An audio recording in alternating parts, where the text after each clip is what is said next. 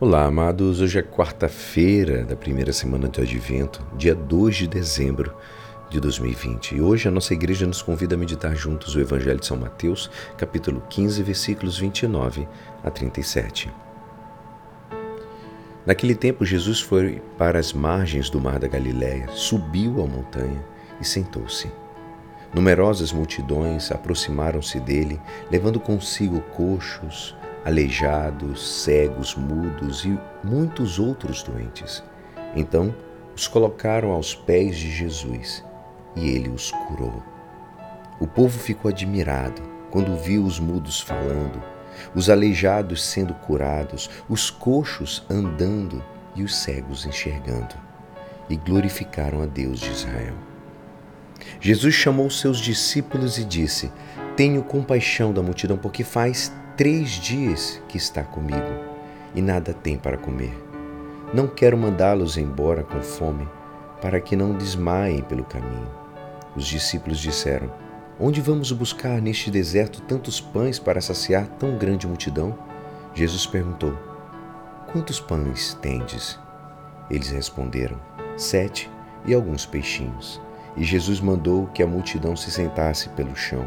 Depois pegou os sete pães e os peixes, deu graças e partiu-os, e os dava aos discípulos, e os discípulos às multidões. Todos comeram e ficaram satisfeitos, e encheram sete cestos com os pedaços que sobraram. Esta é a palavra da salvação. Amados, hoje contemplamos o evangelho da multiplicação dos pães e peixes. Muitas pessoas, diz o evangelho Todos nós também temos as nossas necessidades em Cristo. A gente tem a necessidade da, tua, da sua ternura, do seu perdão, da sua luz, da sua misericórdia. Nele acha-se a plenitude do próprio humano. O Evangelho de hoje nos ajuda a dar-nos conta também da necessidade de homens que conduzam outros a Jesus Cristo os que levam os doentes a Jesus para que os cure são imagens de todos aqueles que sabem que o maior ato de caridade para com o próximo é aproximá-lo ao Cristo, fonte de toda a vida. Você que se faz como um missionário, levando sempre pessoas para serem curadas na igreja com o encontro do Cristo, você faz parte desse evangelho também. A vida de fé exige, portanto, uma santidade e o apostolado é se entregar ao próprio. Olha que lindo que Jesus fala: sinto compaixão dessa multidão. Olha, não pode deixá-los porque estão famintos e fatigados.